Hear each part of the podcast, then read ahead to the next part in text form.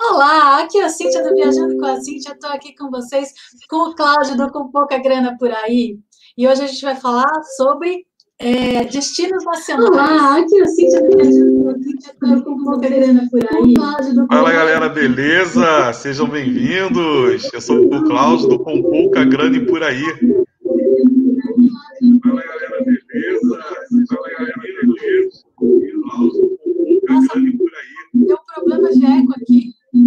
É, eu vou botar o fone.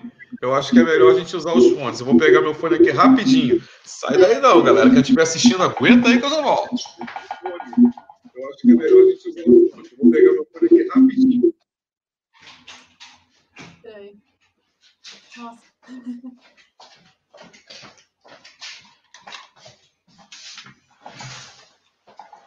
Bom, depois eu vou cortar essa parte. É... Eu vou fazer uma entrada de novo, porque eu vou cortar essa parte depois, tá? Tá bom. Olá, aqui é a Cíntia do Viajando com a Cíntia. Eu estou aqui com vocês, com o Cláudio do Com Pouca Grana por aí. E hoje a gente vai falar sobre destinos nacionais. Beleza, galera? Muito obrigado por estar aí assistindo. Eu sou o Cláudio do Com Pouca Grana e por aí. Bom, para vocês me conhecerem um pouquinho mais do meu trabalho, se inscreva aqui no meu canal, é o Com Pouca Grana e por aí. Me segue também lá no Instagram, arroba Com Pouca Grana e por aí. Cíntia, obrigado pelo convite, né? Acho que é um momento bem bacana da gente falar sobre o turismo nacional, porque é um retorno, né? É, que a gente está aguardando aí a qualquer momento, de acabar com esse período de distanciamento social. E a gente sabe perfeitamente que depois a gente vai passar por algumas mudanças aí, é, em relação a viagens, mas ninguém, né, ninguém vai querer deixar de viajar, né? As pessoas uhum. vão. Eu, eu, tenho o hábito de dizer que agora eu ir ao supermercado é uma viagem. É, por aí mas quando. Bem assim, né? Mas quando acabar esse período, a gente vai poder fazer algumas viagens regionais, ou seja, viagens é, com até uma distância de 300 a 400 quilômetros no máximo, e depois a gente pode pensar nas viagens nacionais, né? As internacionais vão demorar um pouquinho aí, acredito que pelo menos para 2022, 2023, para poder começar a normalizar. Então, acho que é uma excelente hora da gente valorizar o turismo nacional, que precisa, né? A gente precisa investir um pouquinho mais no nosso país aqui. Com certeza, né? Porque o, Brasil é um lugar simplesmente maravilhoso, com lugares assim excepcionais.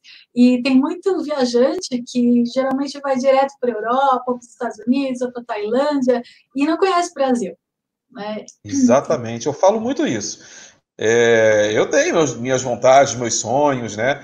De conhecer outros países, né, de explorar mais lá fora. Eu falo para todo mundo que, que me conhece, né, pessoal, ah, qual é o destino que você mais sonha em conhecer? Na verdade, não é nem conhecer. É um país que eu já fui algumas vezes, que é a Argentina, mas o meu sonho, o meu grande sonho de viagem é fazer um road trip pela Argentina, que é um país lindo também e que os brasileiros acabam valorizando muito Buenos Aires, mas não dão valor ao restante do país, né?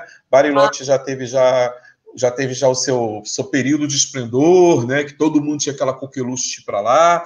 Mendoza está uhum. aí entrando num circuito forte agora, né? E por aí vai, né? E a Terra do Fogo também. Mas o meu grande sonho é rodar o país inteiro numa viagem de carro, né? Eu não tenho sonho de Tailândia, dessas coisas. Meu sonho é fazer isso daí. Mas enquanto eu puder valorizar o turismo nacional, né? Eu sempre faço. Aí, eu, eu posso falar que assim, eu gosto, por exemplo, eu fui para Tailândia, então assim, uma das coisas que eu mais me impressionei é o valor. Como é barato. É, todo mundo fala isso. Mas sabe, eu não tenho essa. essa eu, eu não tenho essa, esse grande sonho, né? É, eu preferia. É um choque cultural muito grande, mas você não faz nem. eu imagino. Eu é. imagino. É, eu é imagino. Eu não, não tenho esse grande sonho. Meus sonhos são mais simples e mais próximos. O Argentina, o San Andrés, na Colômbia. Ou o máximo é um, um de repente, um, uma, uma, uma, um roteiro pela Europa, entendeu? Mas eu não tenho esses grandes sonhos desses destinos mais exóticos, né? É, não sei porquê, mas acho que até por eu valorizar tanto o que a gente tem aqui no Brasil, né? É, a gente tem tanta coisa aqui, tanta, tanta coisa aqui no Brasil, que eu não conheço nem a metade ainda, eu acabo comparando. Eu sei que as pessoas vão me criticar, algumas delas. Ah, você tá, quer comparar o Mar do Caribe com o Nordeste. Gente, nós temos Alagoas aqui, que dá um banho. O litoral alagoano é o mais bonito do Brasil, eu falo isso com todas as letras, de norte a sul do estado. É um litoral que não deve nada ao Caribe. Nada, nada. Eu falo isso com propriedade, não deve nada e as pessoas não valorizam, preferem lá para o Caribe para dizer que foram para o Caribe. Né? Então, sinceramente, para mim não faz minha cabeça. Eu vou falar que eu fui para o Caribe. Eu fui para o Caribe porque eu tinha saudade do Mar Azul, né? Daquele hum. do Azul que só tem lá porque azul é minha cor, né? é a cor do canal também. Não, eu não estou criticando o sonho das pessoas, não, entende? É o meu ponto de vista, né? Lógico. Então, às vezes eu tenho uma opinião muito forte e as pessoas acabam não entendendo muito o que eu quero dizer. O que, eu, o que eu quero dizer é isso. Eu entendo perfeitamente. Eu acho que a gente tem, eu acho que a gente tem muito aqui no Brasil, né? A gente tem muitas belezas. É isso que a gente tem aqui. E uhum. o que eu vejo as pessoas é, ah, mas eu eu posso, por exemplo, ir, vamos ao Caribe. Eu posso ir para o Caribe pagando o valor de um pacote que eu pagaria para o Nordeste. Será? Não acho que não. Como chamariz, o preço realmente acaba chamando atenção, né? Pô, eu consegui um pacote de 2 mil dólares, né? Legal. Se você pegar uma semana, né? Como, por exemplo, é, você vai para uma dessas desses destinos mais populares do Caribe, que inclui um resort all inclusive, inclui o aéreo. Você não precisa de mais nada. Você tem o resort, tem a comida, tem o aéreo, beleza. Mas você tem a taxa do câmbio, você tem as compras que você faz, você tem o pós-viagem quando começa a vir em reais. E aí, o baratinho vai ficar como? Não vai ficar barato. Não, não fica. Essa, por exemplo, principalmente agora por causa da alta do dólar, eu acho que o maior problema é esse. Ah, realmente viajar para fora do Brasil é, compensava mais do que viajar aqui no Nordeste por questão de financeiro há um tempo atrás, porque é, o que você, você gastava, por exemplo, sei lá, para ir para Fernando de Noronha, você gasta praticamente o preço de ir para Cancún. Só que é, agora com o dólar a seis reais, daqui a pouco está sete reais, não tem como, não, não tem. É, eu, eu conheci é, dez países, uns seis ou sete, porque eu tenho uma viagem que eu considero como foi Eu tenho só sete no currículo. É, aí, é, são, para mim são. Foram sete, mas eu tenho países que eu fiquei quatro, cinco horas em cada um, então eu não conto, né? Tipo, falar seis países só. E, uhum. Mas cada Agora, eu não consigo me ver, por exemplo, com dólar a seis reais, eu não consigo me imaginar fazendo uma viagem tão cedo, né, para os Estados Unidos, Canadá, que é o lugar que eu mais amei até hoje, eu amei muito mais que Caribe, é um lugar incrível, parece, acho que um pouco Mendoza, não sei se você chegou aí para Mendoza. Não, eu estava querendo ir esse ano, eu ia fazer uma viagem que eu sou louco para fazer, rodoviário de Santiago para Mendoza. Ah, eu sei qual que é essa, essa rota. Sou louco para fazer essa viagem, mas é, acabei optando pelos lençóis maranhenses. Lençóis era um destino que eu ia com meu marido logo quando a gente estava namorando, só que aquele ano estava com seca e os lençóis estavam secos. Aí a gente é porque acabou... tem o período certo. É, tem o período certo para ir. Né? É esse período que fica entre julho e, e dezembro é o período do chamado verão amazônico. Então não chove. E com isso as lagoas acabam tendo seca, né? Mas a gente vai uhum. falar dos lençóis daqui a pouquinho. com certeza. Os lençóis são, é, é, um dos meus sonhos aqui no Brasil. Sabia que os Vingadores, o último Vingadores foi gravado lá? Nos lençóis Não, não. Esse que eu falo, a gente tem cenário que vários, várias empresas é, de cinema já vieram gravar no Brasil, né? A gente tem um, um cenário que vários europeus compram imóveis aqui, ficam loucos quando vêm para cá, né? Por que, que a gente não tem esse carinho pelo Brasil, né? Quando a gente, a gente acaba dando essa preferência de lá para fora. Como eu volto a afirmar, eu tenho meus desejos de lá para fora. Eu quero uhum. muito voltar a Portugal, quero ir à Espanha, quero ir à Itália, né? Tem lugares que realmente eu não desejo conhecer e eu falo abertamente. Não tenho a menor vontade, pode ser que isso um dia mude, mas não tenho a menor vontade de conhecer Paris, não tenho a menor vontade de conhecer Londres, não tenho o menor é, estímulo de ir para os Estados Unidos, como por exemplo Nova York, ou ir para aquela cidade da Flórida. O único lugar dos Estados Unidos que me chama atenção é a costa californiana. Né? O resto, sinceramente, nada me chama atenção, cara. Eu, eu, meus destinos são mais exóticos em relação ao que as pessoas curtem. Eu confesso, eu sou fã de Orlando, porque a Disney, para mim, é... não tem. Não, você sabe que é uma coisa que eu... minha irmã conhece. Mas uhum. eu nunca tive vontade de conhecer a Disney, cara. Como é que pode isso? Mas assim, é... porque assim, a gente, a gente tem muita gente, ah, parque, parque não, prefiro natureza. Só que assim, tem um detalhe. É... A, a energia que você sente quando você entra lá não é questão de ser parque, de ser coisa de diversão. É porque pensa num lugar onde milhões de pessoas felizes, extremamente felizes estiveram. Então, você, quando você entra naquele, naquele parque, tipo, dá um arrepio, porque parece que a, a alegria é uma coisa meio. É, pare, Contagiante. Parece, é, não, palpável. Parece que a alegria encosta na tua pele. Assim, é uma coisa meu, é. louca louca. É, é, quando o pessoal fala eu mágico, é mágico de verdade, né? Então, assim, é, é, claro, o parque de diversão é uma delícia, os brinquedos são gostosos, mas o mais gostoso de lá é a sensação da alegria de estar lá. Né? É a alegria, né? É, eu, eu, realmente, como eu te falei, não tive desejo. Agora, claro que em qualquer parque a gente acaba virando criança, né? O único parque grande que eu estive até hoje foi o esse do interior de São Paulo, que eu esqueci o nome agora, lá em Valinhos que é o Hopi Hari. Eu levei meu filho quando ele era pequeno, né? E a gente volta a ser criança assim. Mas eu não falo a questão do parque, eu falo aquele desejo, aquela loucura de ir, cara. Realmente eu não ah, tenho, com toda não. honestidade. É, é, que eu também não tinha. Eu também não tinha vontade de É, pode ser que chega lá eu quebra a cara. Falei, como é que eu não vim no lugar desse antes? Mas eu. Não, Realmente, assim, eu me motivar para ir ah, sim, a questão de motivar, porque, por exemplo, a gente sempre tem o, os, os o, a gente sempre tem um perfil de viagem. A questão é essa, todo mundo tem um perfil. Né?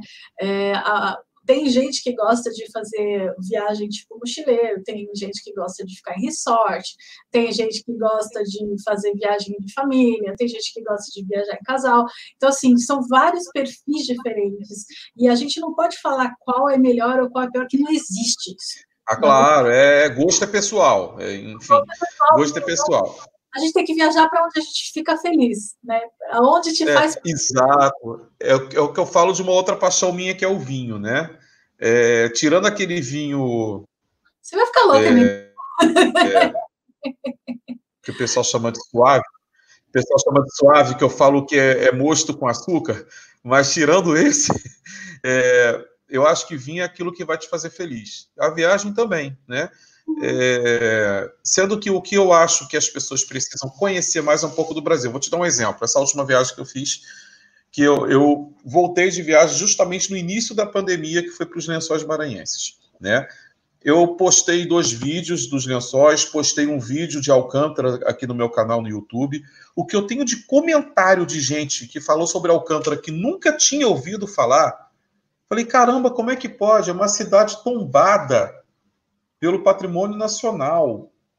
É uma uhum. cidade que, que ela é, ela, ela tem, ela respira história pura e as pessoas nunca ouviram falar. Sabe por quê? Porque acabam indo ou nos destinos nacionais de modinha, né? Ou vão lá para fora e não se interessam de conhecer o país. Eu vou te dar um exemplo. Nós temos no Piauí o menor litoral do Brasil. Ele tem 60 quilômetros de praia só. Ninguém se lembra do Piauí como praia. Não. Ninguém se lembra. Pois é. E tem praias belíssimas no Piauí. E tem, inclusive, um dos melhores roteiros de praia do mundo, que é a Rota das Emoções, tá? que começa é, no Ceará, começa é, logo depois ali na, na região do Jericoacoara, né? atravessa o Piauí todo, atravessa o Delta das Américas né, e vai até São Luís do Maranhão. E só ali, quando ele entra no Maranhão, por exemplo, que é no Delta das Américas, é, ele pega é, a Rota das Emoções, ele compreende, está compreendido numa área é, turística dividida em três partes. Você tem a Rota das Emoções, né, que os piauienses chamam Delta das Américas de Delta do Parnaíba, que ali você tem Luiz Corrêa no litoral piauiense, que é muito bonito. Você tem o Delta, que é o terceiro maior do mundo. Já no Maranhão tem a cidade de Tutóia, que ela compreende também a Rota das Emoções, compreende o Delta das Américas e compreende o Parque Nacional dos Lençóis Maranhenses. Olha só. Nossa. A gente vai em Atins, que fica no Parque Nacional dos Lençóis Maranhenses, o que tem de investimento europeu num lugar mega rústico que dizem que é os primórdios de Jericoacoara. Agora que ganhou iluminação elétrica lá, não tem nem pavimentação. Você só chega em Atins ou de barco ou pelas dunas. Não ah. tem ônibus, não tem carro, são só é, é, jipes 4x4 de uma determinada marca, só essa marca que vai, ou aqueles quadrimotores né, pequenos. É, e o brasileiro não valoriza, né? o brasileiro não conhece. Não então, a gente tem destinos hoje muito lindos, exóticos no Brasil, que as pessoas não valorizam. Eu acho que ano acabam indo... a moda vai se viajar aqui dentro do Brasil. Ano que vem todo mundo vai viajar aqui dentro. O destino nacional, que os destinos nacionais vão estar em alta e porque o pessoal não vai agora é hora por causa do dólar o, o pessoal não vai mais viajar aqui para fora o pessoal vai conhecer aqui dentro, mesmo porque o Brasil é um país continental e, e ele é também da Europa. Sim, é o que eu mais defendo, Cintia, é exatamente isso. Nós somos um país continental. Então, se nós somos um país de proporção continental, imagina, nossa cultura aqui é plural. Sim. A gente tem muita coisa em relação à cultura, arquitetura, né, belezas naturais. A gente tem vários biomas aqui dentro, por que não valorizar isso? Sim, é, é um absurdo. Aqui é um, é um continente. o Brasil é também Exatamente, do... a Europa Ocidental toda, praticamente, cabe aqui dentro do Brasil. É, e é uma coisa que eu procurei sempre é, ressaltar, né? É, essa questão que a gente tem continental, o que, que você pode aproveitar e fazer aqui dentro, já que as pessoas acabam é, sempre valorizando, não, mas olha só, eu vou para um outro país porque eu conheço outras culturas. Cara, você, dentro da sua região, vamos lá, você está falando de São Paulo, estou falando do Rio duas cidades, das duas maiores cidades do Brasil, né, separadas por 450 e poucos quilômetros, que têm culturas completamente diversas. Paulo, eu morei em São Paulo dois anos e meio. O paulistano é completamente diferente do carioca. É uma cultura completamente alheia das é duas cidades. Por que não conhecer? Não é tão diferente quanto, por exemplo, é, é, existem níveis de diferença. Aqui, aqui no Brasil, você viaja é, você a, é, cada país, cada, aliás, cada estado tem uma peculiaridade, tem um jeito diferente, tem um ritmo diferente, né? Aqui no, por exemplo, aqui em São Paulo e na Bahia tem ritmos completamente diferentes, né? Tem o próprio carioca que é aqui do lado, também tem um ritmo diferente, mas é, a choque cultural é bem menor. Né? A menos que você vá para o Amazonas e você vá visitar uma tribo indígena, o, o choque que é, que é o, o, o choque mais hardcore. É menor. Brasil, né? É... Eu acho que depende muito. Oi? Eu achei que Ai, tá, tá, o pessoal tá se pondo aí a grade. tá fazendo sombra aqui. Então. Não, sumiu a, a tua voz para mim. Não, quando eu falo da diversidade cultural, por quê? Vamos lá, tem vários aspectos que a gente tem. A gente tem o aspecto da própria linguagem né? É, a gente fala, apesar de, de não somente o, o, sotaque, mas a própria linguagem muda, né? A gente tem. De onde você está falando? Esse monte de grade aí, fala a verdade, hein? a gente tem não só a questão da linguagem, mas a questão de gosto. Até a forma até a forma como a gente é, lida em relação à comida. Eu, por exemplo, morei em São Paulo, né, dois anos e meio, uhum. e quando eu cheguei em São Paulo, eu levei cerca de um ano para me adaptar, porque eu tinha aquele meu jeito carioca de ser, né? E eu posso dizer sinceramente que eu apanhei um pouquinho no começo, né? Com coisas básicas, coisas simples do dia a dia, mas que tem um Oi? São Paulo é completamente diferente de qualquer outro lugar do Brasil. Não dá para comparar com São Paulo. Com... Não, mas não, não é São Paulo só. Por exemplo, se eu for para o Nordeste, dependendo da região do Nordeste, tá? Que até isso muda muito lá. Se eu for para um, do Rio, pra, por exemplo, o interior de Minas, eu posso ver muita coisa diferente. Sem né? dúvida. Com tudo, com, com, com questão de é, com gostos, né? Em relação à alimentação, em relação à forma de se expressar, comportamental. Então, é um choque cultural também dentro do Brasil, né? A gente acaba se atrelando muito à língua que a gente fala. Né? É ah, é porque eu estou falando português. Fora que a comida aqui do Brasil é uma das melhores do mundo. Né? Então, assim. Com certeza. É a gastronomia aqui, eu não vou falar que é o mais forte do Brasil, porque o Brasil tem praias maravilhosas, tem naturezas maravilhosas, tem, tem vegetações que não tem em outros países. Né? Então, assim, tipo, Pantanal, é, até tem, né? Pantanal tem, tem em outros lugares, mas tem um tipo de, de um tipo de, de visual que você não vê em outros lugares. Né? Então, só que a gente já está acostumado. Pois é, olha aí, a própria natureza, né? A, a gente tem tantos biomas aqui dentro, né? A gente tem Pantanal, que você falou, tem Cerrado, tem Amazônia, tem Mata Atlântica, tem Caatinga, tem Pampas, tudo isso são biomas diferentes. Sim. Então a gente tem tantos biomas aqui dentro. Pois é, isso tem que ser valorizado, isso tem que ser levado em conta, né? Ah, a gente está viajando para conhecer uma cultura diferente. Sim, sim. A gente tem. É, são, são várias nossa, são várias propostas. É, conhecer o Brasil, eu conheço pouco. Eu, eu, me considero que conheço pouco. Eu conheço é, Rio, não, Rio de Janeiro eu fui quando eu era criança, mas conheço Minas, eu conheço é, o Pode voltar, tá pertinho, né? Aproveite o turismo regional e vem aí quando terminar isso.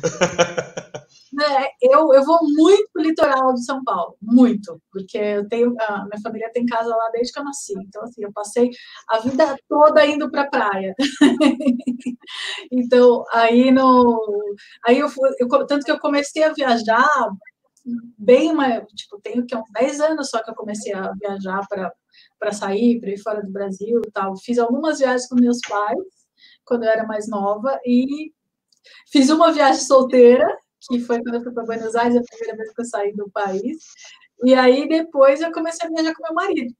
Né? A gente começou a viajar todo ano, a gente fazia uma viagem e, e aí eu tenho feito viagens assim desde então. E foi quando eu peguei gosto, né?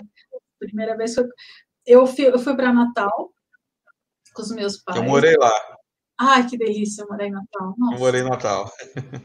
Ó, depois eu te falo todas as cidades que eu já morei. É, então, eu morei em São Paulo a vida toda.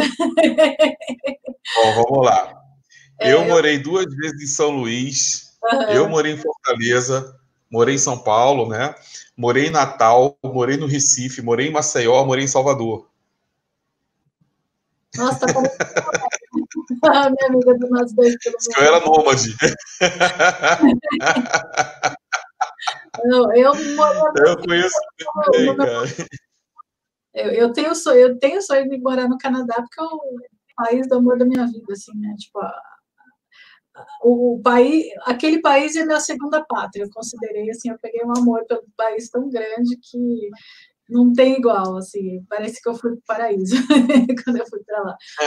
Mas, assim, o, país, o Brasil é um país que eu amo, é, tem lugares lindos, Minas tem coisas, tem, tem, nossa, a paisagem de Minas eu acho lindíssima, aquele cerrado, aqueles campos. É, é, lindo demais. E fora a história, né? Ouro Preto. Ai, é, é, é eu, eu sou louca por história. Eu fui agora para o sul, eu fui no para São Miguel das Missões, agora, agora que eu digo em março, né? É, uma duas semanas antes da pandemia, eu estava eu tava viajando. Eu vi o teu vídeo de missões. Eu vi, eu assisti. E, nossa, gente, que lugar lindo! E tem tanta história, sabe?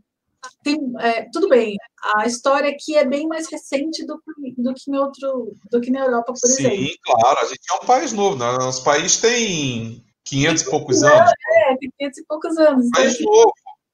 tudo aqui é, é novo, digamos assim, né? Mas mesmo assim, para nossa história, é muita coisa. São Miguel das Missões é de 1500 e pouquinho, 1600. Então, é, eu, como eu, eu curto muito história, eu fico indo para lá e para cá. Praia eu também gosto, a vida toda eu fui para praia, e... mas eu fui sempre para o mesmo lugar. Eu comecei a viajar, conhecer lugares novos. Com meu marido eu conheci Jericoacoara, é, eu conheci é, Fortaleza, Cano Quebrada. Eu também, a gente foi para São Tomé das Letras, lá em Minas, que é maravilhoso. É, que mais teve? Fui, fui para Natal, fui para Porto Seguro quando era adolescente, fui para Brasília quando era criança, fui para Minas, Ouro Preto quando era criança. É, ai, tem que ficar, é difícil ficar lembrando das cidades, ah, interior de São Paulo, né? Tem, vira e mexe, estou em Santa Rita do Passa Quatro também, ali perto de Ribeirão, Franca, que eu tenho amigas, às vezes a gente vai visitar os amigos que estão fora também, né? Então... É, mas é uma viagem, cara. O fato de você. Ah, eu fui. Né, a gente tem aquela Algumas pessoas têm aquela vergonha de dizer assim: ah, eu moro em São Paulo, fui para Franca. Cara, você foi turistar, não foi? Então é viagem, é o que é válido, é você poder, sabe, é, é, ir para uma outra cidade, ver um ar diferente, de repente ter uma novidade legal para contar, sabe, tem algo acontecendo na cidade que pode interessar outra pessoa. Isso é turismo. E isso vai acontecer com muita frequência agora a partir do segundo semestre, né, com o turismo regional. Muita gente é, que faz uh, que mora na cidade não conhece que eu falo. Você mora em São Paulo? Tenho, quando eu morava aí eu dizia cara o paulistano não conhece a cidade. Eu fiquei impressionado quando eu morava em São Paulo. Olha foi nos anos 90 hein? Muito paulistano não turista na sua própria cidade assim como tem muito carioca que não não, no Rio é porque aquela coisa que você sempre pode amanhã, então você acaba sempre dando prioridade para outra coisa. É, eu, eu fiquei, eu me apaixonei por São Paulo. Depois, eu depois... em Natal, fui conhecer Genipabu anos depois a, a, vida toda, tipo, a vida toda não, vai, desde que eu comecei a viajar, eu sempre, eu, ai, museu, vou, vou, vou para o México, vou no museu de antropologia, sempre colocava lá os museus no roteiro. Gente, depois que, que eu comecei, né, que eu, eu, eu saí do meu emprego e eu fiquei, comecei a turistar aqui na cidade, eu, fui, eu comecei a sair para filmar, porque o que acontece, quando eu, como eu estava desempregada, é, eu não podia ficar viajando, né? não tinha dinheiro para viajar. Então, e como eu queria gravar, eu, comecei meu canal do YouTube, eu falei, eu preciso gravar toda semana, né? preciso postar toda semana. Então, eu comecei a passear dentro da cidade. E, e assim, foi cada vez que eu fazia um passeio aqui, eu parecia que eu estava descobrindo a minha cidade. Nossa, sabe quando, tipo, a, a quantidade de, de, passeios absurdamente maravilhosos que tem em São Paulo, assim, é uma coisa absurda, é absurdo. É, Museu Catavento. É. Eu nunca tinha ouvido falar do Museu Catavento. É o museu mais lindo de São Paulo, né? que foi o que mais me impressionou. Cíntia, eu, eu fui para São Paulo e eu gravei dois vídeos para o meu canal na uhum. cidade, né? É, mas quando eu comecei o meu canal, eu também estava meio pegado, porque eu tinha. O canal nasceu, na verdade, uma ideia do meu filho.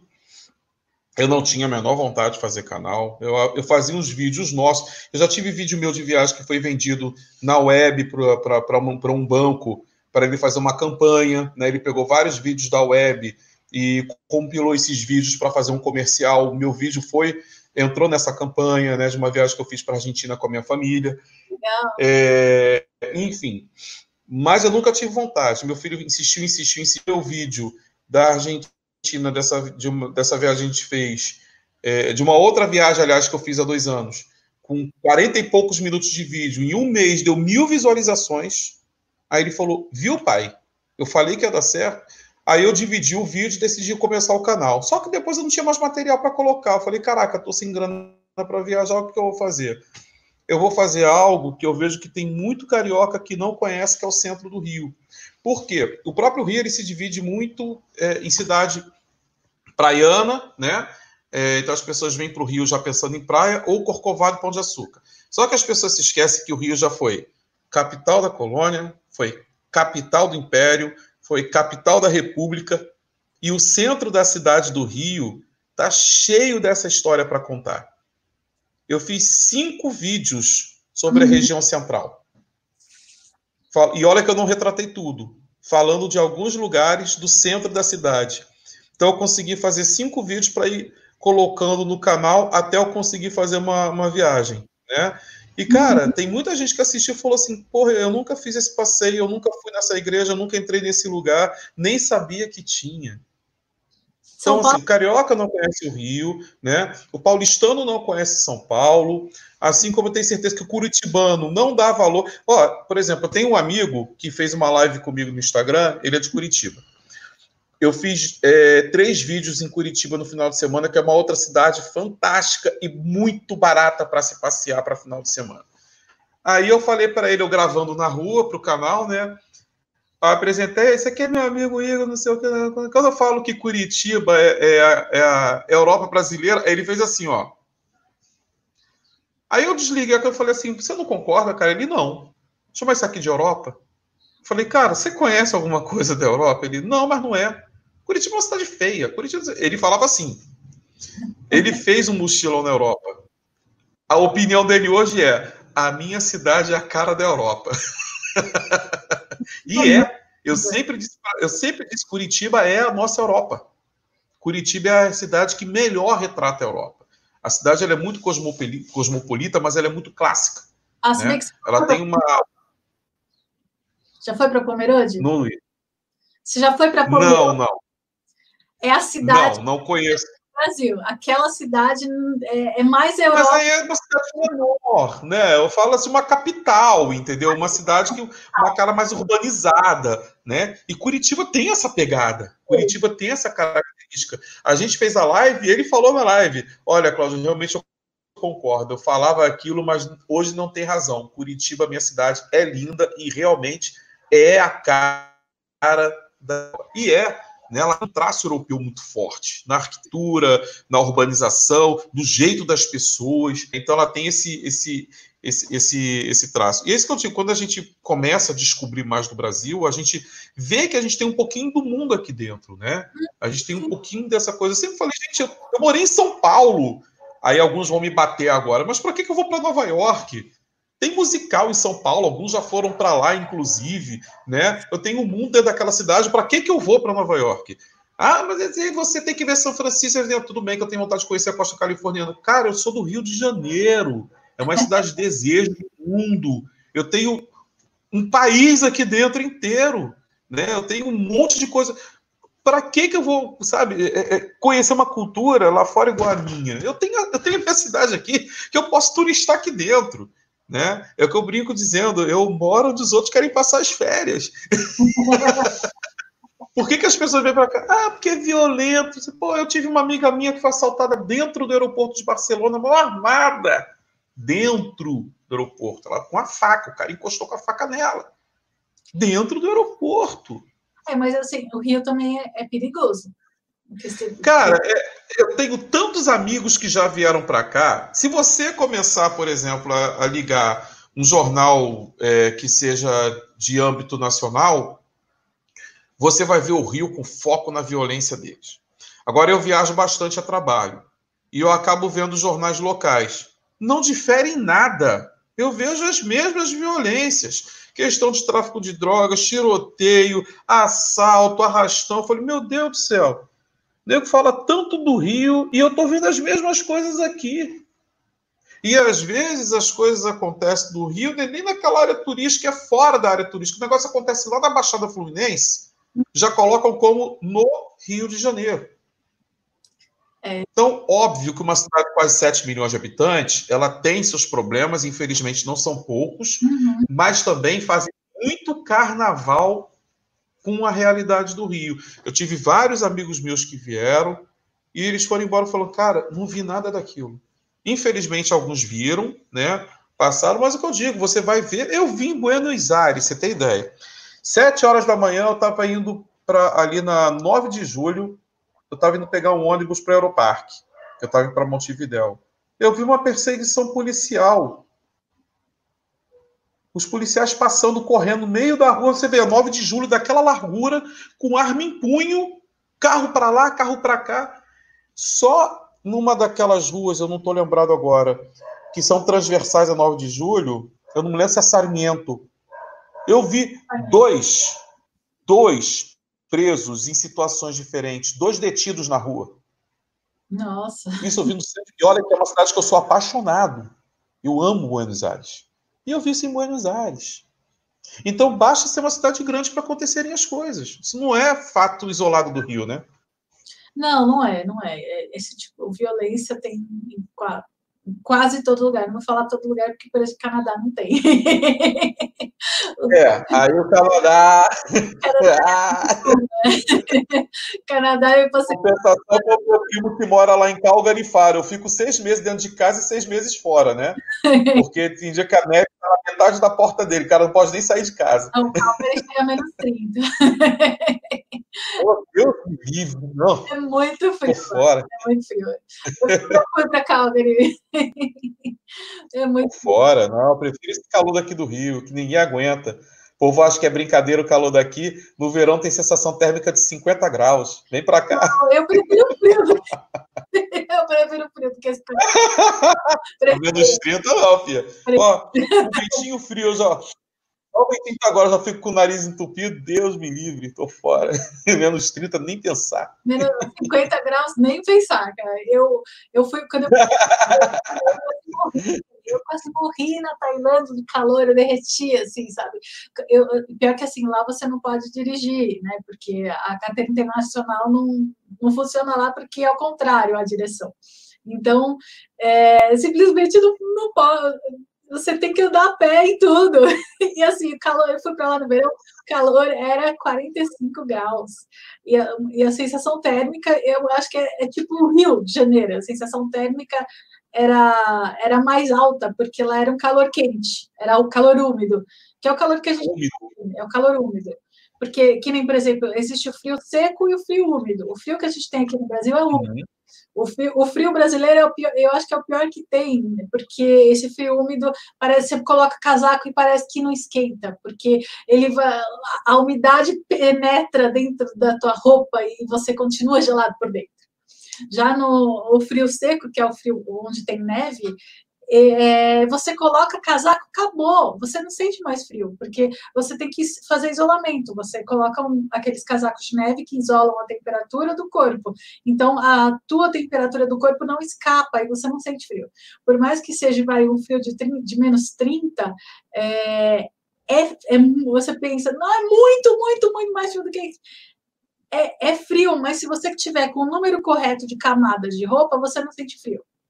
Entendeu? Então, Nossa. tem toda essa coisa. Eu, eu sou a pessoa mais friorenta que eu conheço. Eu sou, que, eu sou o tipo de pessoa que, quando eu, eu era criança, principalmente, eu dormia no verão com meia de lã, é, sapatinho de lã, calça de moletom, blusa de moletom, é, é, blusa, blusa de moletom, blusa de lã e quatro edredons por cima.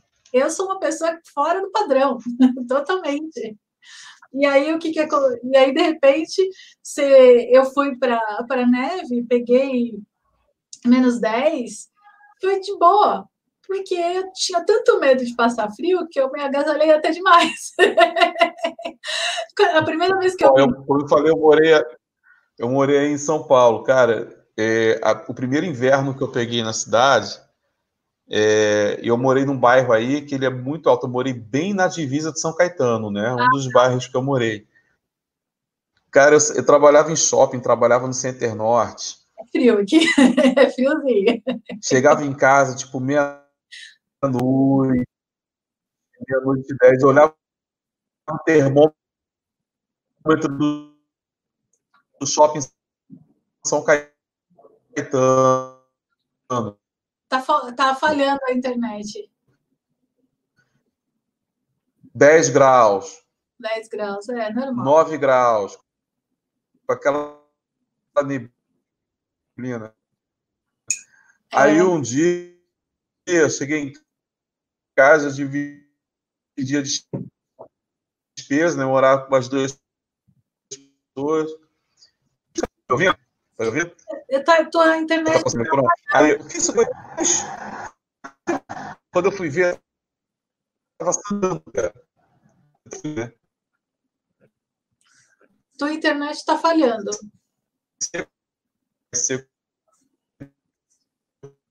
Travou. E aí? Ixi, sua internet travou. Todo dia por causa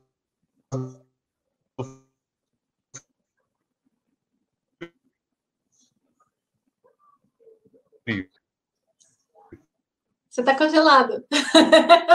Tua imagem está congelada.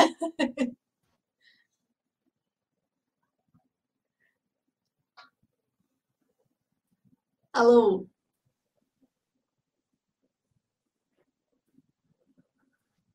Então, bom, enquanto você está travado, eu vou falar. Eu,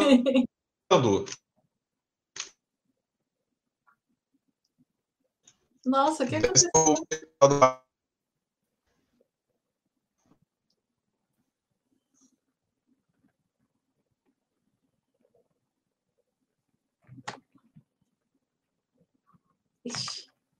Então, é... bom, vou falando aqui algumas coisas. Enquanto, por exemplo, eu fui para Pomerode, agora no sul do Brasil, peguei o primeiro dia da Osterfest e foi é o lugar mais. Nossa, é, é incrível. Eu, eu, eu, falei, eu não preciso ir para a Europa para ir para a Alemanha, eu vou aqui no Brasil. É lindíssimo. É, a cultura toda trouxe para cá. Por exemplo, aqui na, no sul também, eu fui para Carambeí, fica é uma cidade a mais ou menos uma hora de Ponta Grossa.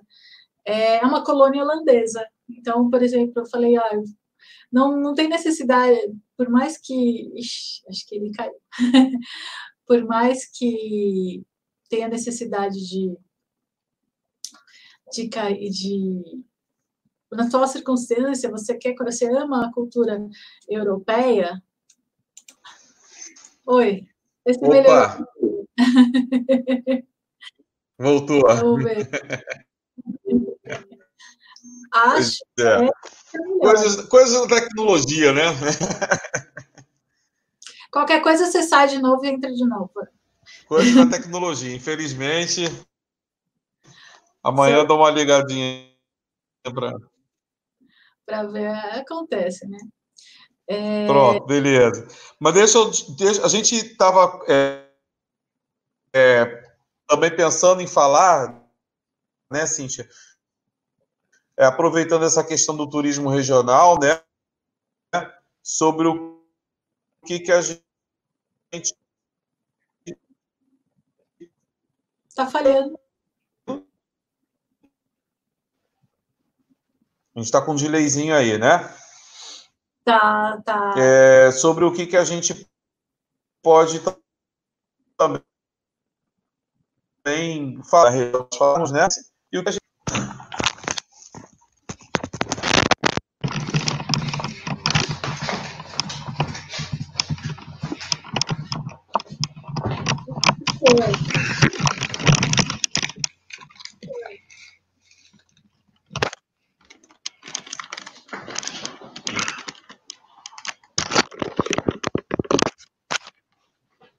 vai desligar depois liga. Vai só ficar com um pouco dessa luz aí. tudo bem, tudo bem. E então o que eu estava falando, é, tá, a gente estava falando sobre o, turismo regional, né? É, eu moro em São Paulo. São Paulo tem, é, tem muita coisa próxima e é muito legal para quem mora em São Paulo. Eu acho que a maioria do público é paulista. É, mas assim, no caso, por exemplo, aqui, aqui em São Paulo, tem. Aqui, se você morar na capital, você pode facilmente fazer um bate-volta em Paranapiacaba, que é uma cidade assim fofíssima. Você já foi para Paranapiacaba? Não, quando eu tive em São Paulo aí da última vez, eu perdi a oportunidade de ir, cara. É, é uma cidade assim que ela é, ela é um ovo. Você vai de trem, você pega o trem ali na Estação da Luz, aquele trem, o trem tradicional de que você anda na cidade mesmo. Você vai uhum. até o o, a estação final, você pega um ônibus, você está lá. Né? Você vai até é, Rio Grande da, da Serra, você pega um ônibus, você está em Paranapiacaba, 20 minutinhos. É uma cidadezinha, e de carro é, uma, é menos de uma hora. né, que faz parte de Santo André. Então, assim, é fofa a, a história, porque é uma cidade é uma cidade inglesa, literalmente falando, é uma colônia inglesa. Ela foi porque assim a, estação da a estação ferroviária de São Paulo, ela foi construída por uma companhia britânica. E essa a, a, essa companhia britânica, quando ela, ela trouxe ingleses e estrangeiros para trabalhar aqui para construir a, a, estação de trem, a estação e toda a linha de trem. Então eles para uma cidade. Essa cidade ela foi criada pelos trabalhadores da, da, da linha de trem. Então ela tem até um, um Big Bang na cidade. É muito fofa. E ela tem uma peculiaridade que a, a neblina que tem lá, ela fica no alto da serra. Então a neblina vários filmes foram feitos lá. O Zé do Aquele fog, né? Aquele é, chamado fog, né? Fog britânico que você não enxerga assim, ó. uma palma, né? se, você, se você for lá, você tem que ir de manhã, porque depois do meio-dia você não enxerga mais nada. Não, eu sei como é que é. Eu tenho um amigo aí que ele é guia de turismo da, de São Paulo, né? Uhum. E quando eu fiz o vídeo, no meio do vídeo ele deu esse toque de Paranapiacaba. É, e, inclusive, é uma coisa que eu sempre estimulo muitas pessoas quando vão a São Paulo é utilizar o metrô e o trem, né? Que tem essa facilidade. Só um minutinho, uhum. filho, fecha um pouquinho essa persiana aí, por favor. Tem essa facilidade de locomoção e que é barato, né? Que ainda tem isso de bom. É barato demais. Então você pode não só conhecer a cidade toda, assim como também da região metropolitana, como é, se locomover de forma barata e eficiente, né? Ah, o bom do metrô é que você sempre sabe exatamente quanto tempo você vai demorar para chegar. Porque é só uma parada de três minutos em cada, em cada estação, né? Então você, quando, sei lá, tem cinco estações, você sabe que você vai demorar 15 minutos para chegar. É, tem né? É excelente. É, é, é, uma coisa que, por exemplo, quando eu morei em São Paulo, eu, adorei, eu adorava isso, né? Essa facilidade de, de deslocamento na cidade é fantástica. Não, fantástica. Se você for de ônibus, de ônibus, você já não tem a menor ideia de que hora você vai chegar. Não, não tenho, sei disso. Em São Paulo, você andar transporte rodoviário em São Paulo é, é você pedir para a eternidade chegar antes, né? É, é triste o trânsito de São Paulo é um dos pontos, acho que é um dos maiores pontos negativos da cidade, que é o trânsito. Então, é, quando retornar esse período agora, em São Paulo, dou uma outra dica também bem bacana para quem mora nessa região aí, que é Campos do Jordão, né? Eu fiquei muito impressionado, né? Eu acho que vai ser um bom período, inclusive, porque não vai estar naquela friaca, né? Lá para setembro vai estar um clima gostoso. E, o que eu digo sempre é o seguinte: eu tive uma experiência muito rápida em Campos, porque e, eu, fui, eu passei algumas horas, né? Uhum. Aproveitei. Aproveitei para conhecer uh, aquela parte do Capivari, né? Serra do Capivari, mas pronto, melhorou. Mas eu rodei um pouquinho ali é, naquele centrinho, Capivari também, né? É, é muito caro, né? Eu senti isso. A comida é muito cara, né? Mas é o que está ali. Então, por exemplo, eu almocei fora daquele centrinho, né? É legal você sentar para tomar um café, né? Para a cidade do lado, a... o pessoal fala que se você se hospedar lá, é metade do preço que se você se hospedasse em, em Campos. Jordão. Eu digo até você pode ficar em Campos, mas fora daquela parte ali do Capivari, né? Sim. Então, é, você tem, até você chegar no Capivari, andam-se um bocado, né, da entrada de Campos Jordão para lá. Tem algumas opções de hospedagem, pelo que eu percebi, bem mais baratas. Né? Então vale a pena fazer um esforçozinho, tem aquele trenzinho turístico que pode te levar lá para o centro do Capivari, né? Não tem dificuldade para chegar lá. É, acho que é questão de usar a cabeça. Pô, Campos é muito caro, eu queria ficar lá, eu queria conhecer, o que, que eu vou fazer? Né? Monte Verde é uma opção para quem curte Campo Jordão, que é mais barato que Campo Jordão. Ah, é, Monte Verde é um charme mesmo, viu? Uns vídeos de lá que eu fiquei encantado. É muito lindo. Já fui, eu fui com meu marido quando a gente estava namorando. Ai, gente, que lugar fofo. Só que a gente deu muito azar.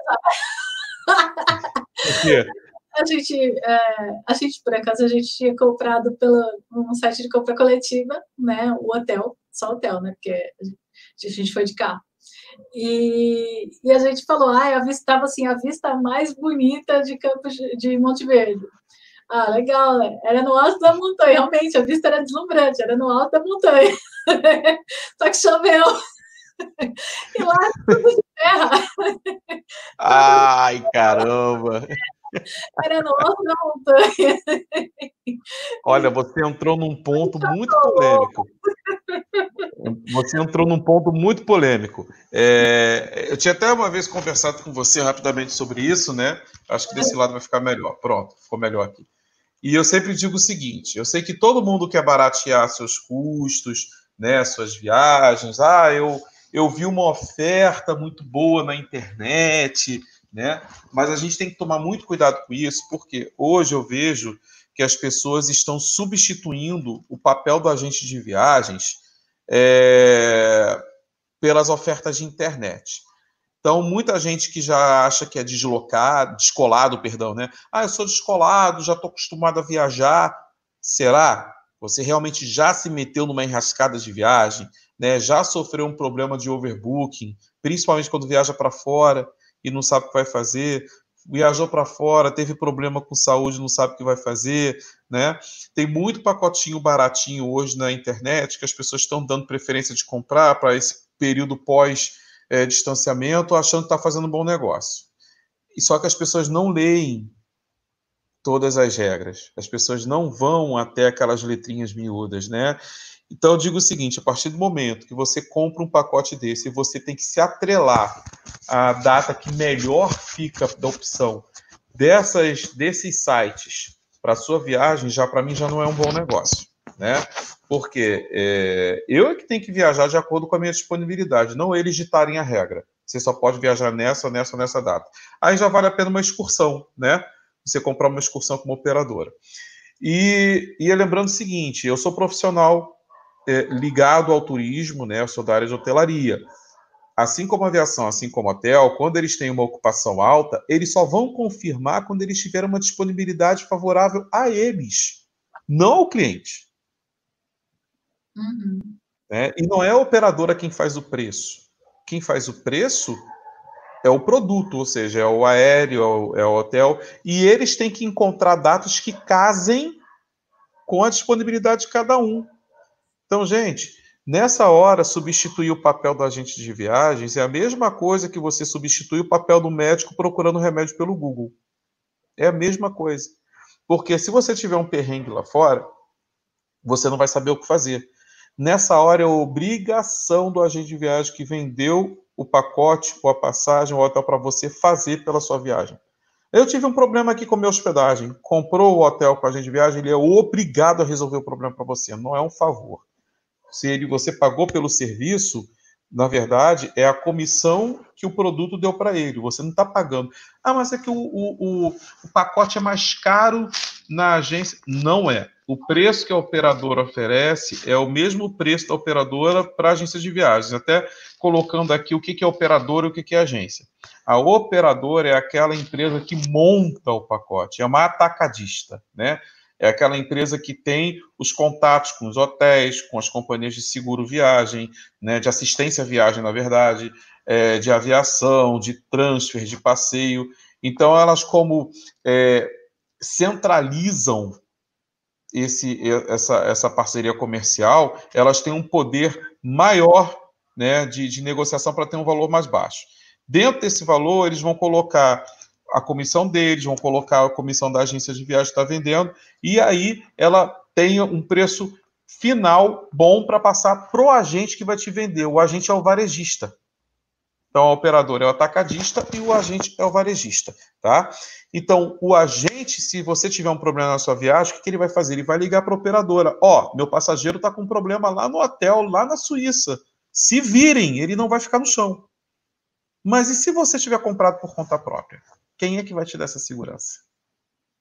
Então, às vezes, você economiza 150, 200 reais achando que fez um bom negócio. Não fez. Cuidado com essas ofertas mirabolantes de internet. Procurem ver bem o que vocês estão comprando para depois a dor de cabeça não ser grande. as pessoas, as pessoas é, elas podem, eu acho que elas elas têm a opção de escolher, mas elas têm que estar conscientes de todos os riscos de, das escolhas delas. Então, por exemplo, Exatamente. se a pessoa é, tiver, quiser se arriscar, eu acho que compra, mas ela tem que estar ciente de que existe a possibilidade de dar algum problema. Então, assim, se ela quer fazer isso por conta, é, ela tem que já, já ter todos os. Por exemplo, se você quiser viajar por conta, pelo menos um seguro viagem que você tem que ter. Eu conheço gente que viaja com seguro de cartão de crédito. Você tem noção disso? conheço, né? Eu assim, não dá. Você tem que, é muito risco. Você tem que, todo, todo, todo viajante, em algum momento da vida, já teve algum perrengue de viagem, né? Eu já tive. Eu também. Eu já tive, já precisei do seguro viagem já. Eu quebrei, eu quebrei, eu fraturei o cox no Canadá, esquiando. Nossa, caramba! né? Na primeira semana de viagem, eram duas. E eu só fiquei sabendo que eu fraturei o cóccix quando eu cheguei no Brasil. Porque lá não tinha hospital. Caramba! Não, eu... e tem país que não aceita você entrar no, na, na, na, na, imigração sem o seguro viagem. Não, não pode. Tem vários países. Tem vários. Portugal não aceita, o Chile não aceita. Você tem que tomar muito cuidado com isso. Né? Não adianta que já pensou, você faz tudo aí, você não tem o seguro de viagem não deixa você entrar no país. Tem muita gente que não sabe disso. Né? É muito Pois é, e aí é um papel que o agente de viagens tem, porque ele, quando vende para você, ele tem a obrigação de saber, até de passar informações sobre a cultura local, né? Ó, oh, Cíntia, você está indo para lugar tal, você está indo para Dubai, entenda que em Dubai você e seu marido têm até o lado certo para andar da calçada. Ali é, é, ah, tá em Dubai. É, então, ali é, o, ali é a orientação de um agente de viagem que é um profissional que está qualificado para isso. Não é uma informação de internet. Sim, né? É, uma então é muito. É, é, essa diferença. curso para isso. É, é uma profissão, né?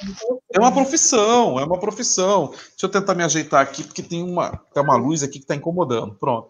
É uma profissão que algumas pessoas hoje têm substituído profissões por outras. A gente tem que tomar cuidado, porque quê? Todo mundo que tem uma qualificação não está ali à toa, né? É que eu falo do médico, entre outros assuntos que eu não vou aqui ficar entrando em polêmica. Mas a questão do agente de viagens é, é justamente essa, né? É, eu falo porque eu trabalho diretamente com os agentes de viagem e o que eu tenho, que eu mais tenho aqui é história para contar de situação de cliente que foi na agência, fez todo o programa com a agência, depois a pessoa simplesmente pegou aquele programa e fez por conta própria. Aí a agência ficou esperando, né? Aí daqui a pouco a pessoa liga lá de fora. Ah, eu tô com um problema aqui. Ué, você viajou? É, porque eu fiz. não, eu só posso te ajudar se você me remunerar. A pessoa não está ali de graça, né? É, eu tive um caso, por exemplo, de uma agência de viagens aqui do interior do estado do Rio, que ela estava indo para estava indo para para a Argentina, inclusive, gente, me, fugiu o nome, lá para a estação de esqui, que eu falei até ainda agora, é, para Bariloche. E olha só, parece um absurdo, parece um absurdo, mas é, isso foi real. Aí ela estava é, viajando, estava indo com um grupinho, e tinha uma família grande, né, de umas 10 pessoas, e esse senhor, que era o responsável da família, estava do lado dela. E aí os dois começaram a conversar e ela, ela falou assim: ah, a senhora também está tá com família aqui, estou vendo que a senhora está com várias pessoas. Assim, não, eu sou uma agente de viagens, eu estou com o meu grupo. Ah, eu comprei minha viagem toda por minha conta. Aí ele foi falando, foi falando, ela só ouvindo. Aí ele teve aquele, né, aquele momento que ele perguntou: a senhora sabe dizer se esse hotel é bom? Aí ele, deixa eu ver aqui. Quando ela falou: o senhor está indo para Bariloche mesmo? Sim, meu pacote todo comprado para Bariloche. Olha, o seu pode estar até indo para Bariloche, que eu vou estar indo para lá, mas seu hotel é em Puerto Iguaçu.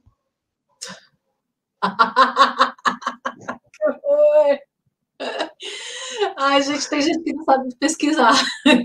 Não, resultado, cara, não acreditou. Ela falou: você comprou diretamente por um site, seu hotel é em Puerto Iguaçu. Tá aqui, olha, especificação, tal, não sei o que. O cara entrou em pânico no avião, altíssima temporada. Isso foi no ano passado. Barilote lotada, o, ela conseguiu para ele uma casa de campo e o cara ainda ficou cercado de neve. O cara não pôde sair para passear porque a nevasca foi alta.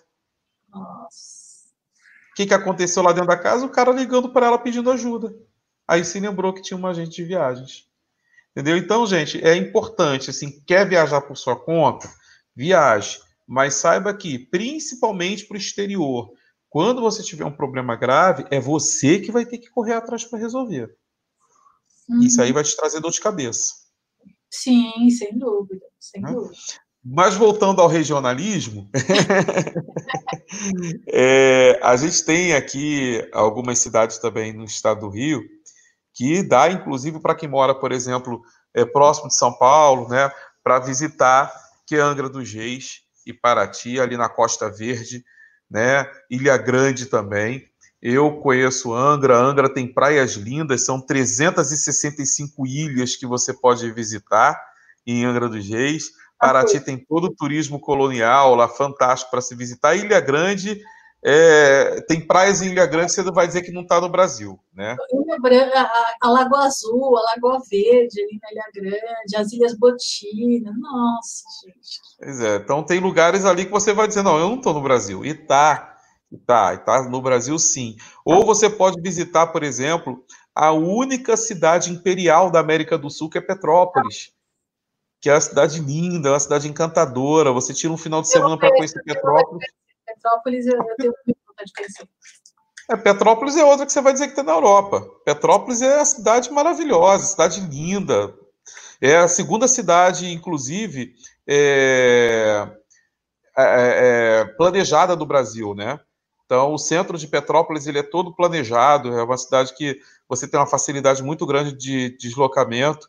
E o Museu Imperial é interessantíssimo e barato. Então, além do Museu Imperial, você tem outros atrativos na cidade também que ou são gratuitos ou são muito baratos. Né? Petrópolis é uma cidade para assim, o parque turístico, ela é barata. O que não é tão barato em Petrópolis, na minha opinião, é comer. Você encontra restaurantes com bons preços, tá? Tem, uhum. principalmente restaurante de peso, self-service e estacionamento público ou privado em Petrópolis é muito caro, não é barato, tá? Mas ah, e a hotelaria em Petrópolis também não é tão baratinha. Então vale a pena se hospedar nos arredores. Principalmente Itaipava tem uns lugares muito gostosos para se hospedar, tem umas pousadas com bons preços, boa relação custo-benefício. A parte mais central da cidade é um pouquinho cara para se hospedar, mas é um lugar que vale muito a pena conhecer. Tá? Além do polo de moda da Rua Tereza, você encontra roupa lá muito, muito, muito, muito barata. Que legal. Você já foi para São Tomé das Letras? Não, não fui. Pai, não viu? Fui. Nossa, que cidade curiosa. Cidade é muito diferente. Eu nunca vi nada parecido com aquela cidade. Ela é uma cidade meio esotérica, com um ecoturismo uhum. muito forte e com peculiaridades assim absurdas. É, a cidade inteira é feita com aquela pedra São Tomé. Sabe aquela pedra São Tomé? Porque lá tem uma, é, a mina de pedra São Tomé fica lá dentro, fica lá. Então a cidade inteira é feita com aquela pedra. Então você já começa que as ruas são de pedras, as casas são de pedras, a igreja, tudo, tudo lá é de pedra. E tem cachoeiras é, lindíssimas, o Vale das Borboletas. Imagina o Vale das Borboletas coisa mais linda, uma cachoeira com um vale lindo, cheio de borboletas. Assim. É, tem a, a, ladeira do amendoim. A ladeira do amendoim é uma ladeira onde você está se. Você, é uma ladeira onde você põe o carro em ponto morto e ele sobe a ladeira. É muito louco. Nossa, que isso! A lei da gravidade faltando lá. É, tem várias teorias, né? Existe a teoria de que a, a montanha é feita de magnetita, tem a, a, dizem que é ilusão de ótica, porque você começa a subir, você sai do carro, deixa o carro em ponto morto, você sai do carro e vai acompanhando o carro subindo a ladeira, é muito engraçado. Cara, dá até medo de sair do carro, o carro tá ali, você bota em ponto morto, socorro, meu. Eu quero meu carro de volta. Aí, e, e fora que assim, as pousadas, tipo a pousada do ET, pousada dos magos, restaurante da bruxa. Então, assim, é tudo nomes diferentes, assim. Tem até o Rovini Porto na cidade. Meu Deus. Eu fui, eu fui, eu fiquei na primeira vez que eu fui, eu fiquei no hotel que tinha Uniporto. Eu falava alguma vez, algum, algum descoador já parou aqui. Não, mas a gente ainda está esperando.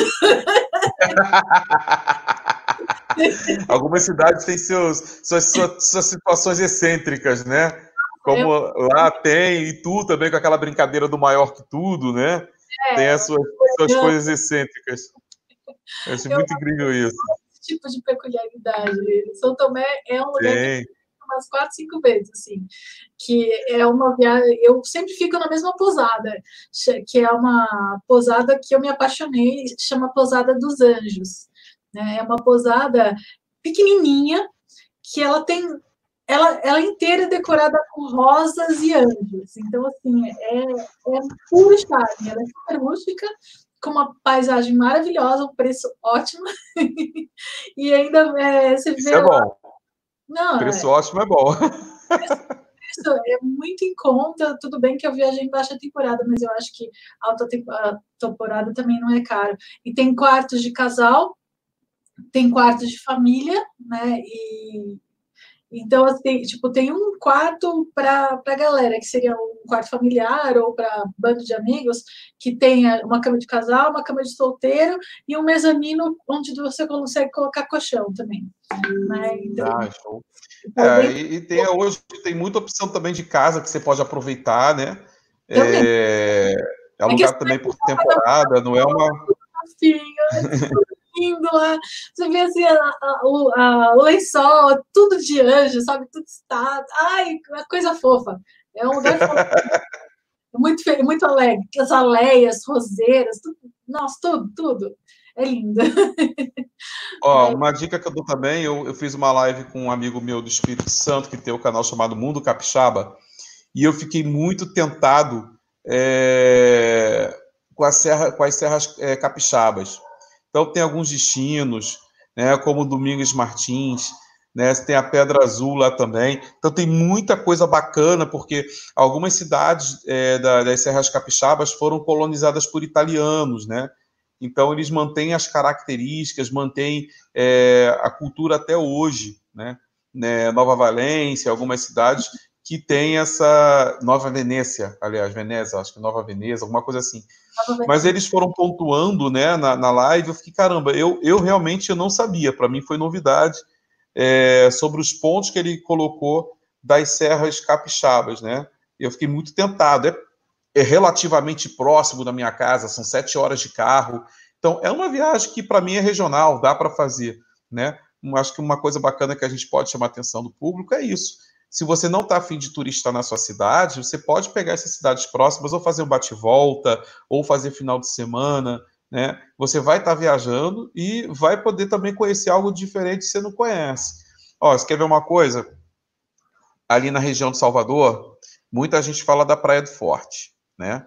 Praia do Forte é linda, ponto, isso é indiscutível. Mas tem uma praia ali pertinho que eu sou apaixonado, que é Guarajuba. A praia é linda. E detalhe, é, além dela fazer parte da, da APA do, da Praia do Forte também, ela recebeu o selo é, Onda Azul, que é o mesmo selo que a Praia do Peró tem em Cabo Frio, que é um selo que atesta, um selo internacional que atesta a qualidade é, de água 100% limpa, né? É, de praia sem poluição. Então é bem bacana porque você vai estar numa praia que já não é tão frequentada, né? Ela é uma praia cercada de condomínios, então já vai por aí que a frequência da praia é diferente. É uma praia que pertence a uma, a uma área de proteção ambiental do projeto Tamar, né? então você não tem nem iluminação aérea na praia. Nossa. Tá? Então, é, é, é uma coisa linda. Não pode ter iluminação aérea na praia somente para preservar as tartarugas, porque isso desnorteia as tartarugas, né? E você tem uma praia que tem um, um, um selo que atesta a qualidade não só da água quanto da areia. Cara, isso é fantástico. Né? Então, é uma praia que está pertinho de Salvador, está 10 quilômetros só é, em direção ao norte, antes da Praia do Forte, e que vale, vale a pena as pessoas conhecerem ali. Se alguém quiser opção de hospedagem, ali tem de tudo. Tem desde pousada barata até resort all inclusive nessa praia. Tá? Nossa. Tá? É, eu, por exemplo, também, num lugar que eu conheci para quem está ali no eixo entre o Ceará e a Paraíba, Rio Grande do Norte, eu conheci Touros. É, Touros é uma cidade que ela faz literalmente a esquina do Brasil, sabe? Aquela curvinha que tem no Brasil lá no Nordeste, tem aquela ponta da curva, ali é Touros. E é uma cidade histórica, apesar de ser pouco divulgada, né?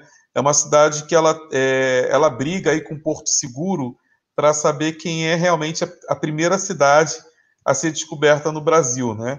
Então, uhum. ela, ela até hoje tem essa briga com Porto Seguro, por Porto Seguro porque ela tem é, indícios históricos de que os portugueses é, desceram lá primeiro, tá? Você tem ideia, tem igreja lá do século XVII, tem parte de canhões, de forte. Então tem pouco, o, o, tem pouco, poucos atrativos turísticos, mas os poucos que tem são muito bacanas.